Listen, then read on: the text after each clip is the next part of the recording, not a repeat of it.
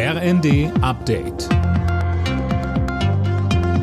Stündlich neu. Auf den Punkt informiert. Ich bin Philipp Rösler. Guten Tag.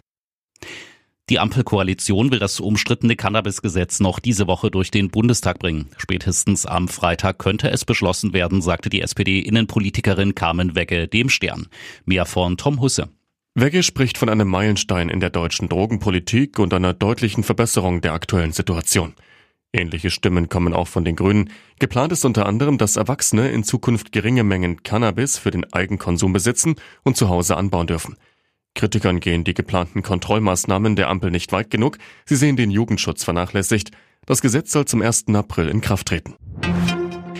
Die Politik streitet über mehr Waffen für die Ukraine. Mit einem gemeinsamen Antrag wollen die Ampelfraktionen Druck auf die Regierung machen. Darin fordern sie neue Waffensysteme für Kiew. Von Taurus Marschflugkörpern ist explizit nicht die Rede, für die spricht sich die Union aus.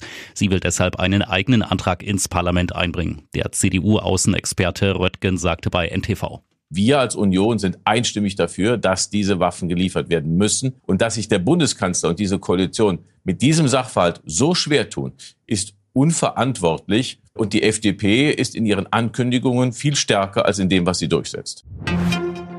Das Tauziehen um eine Auslieferung von Julian Assange an die USA geht in die wohl entscheidende Runde. Der Londoner High Court beschäftigt sich heute mit dem Einspruch des Wikileaks-Gründers. Wird der abgelehnt, beginnt das Auslieferungsverfahren.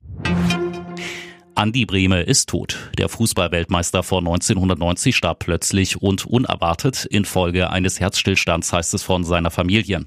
Brehme wurde 63 Jahre alt. Sein größter Erfolg war der Gewinn der Weltmeisterschaft 1990. Dabei schoss Brehme Deutschland dank eines verwandelten Elfmeters kurz vor Schluss zum 1 zu 0 Sieg über Argentinien.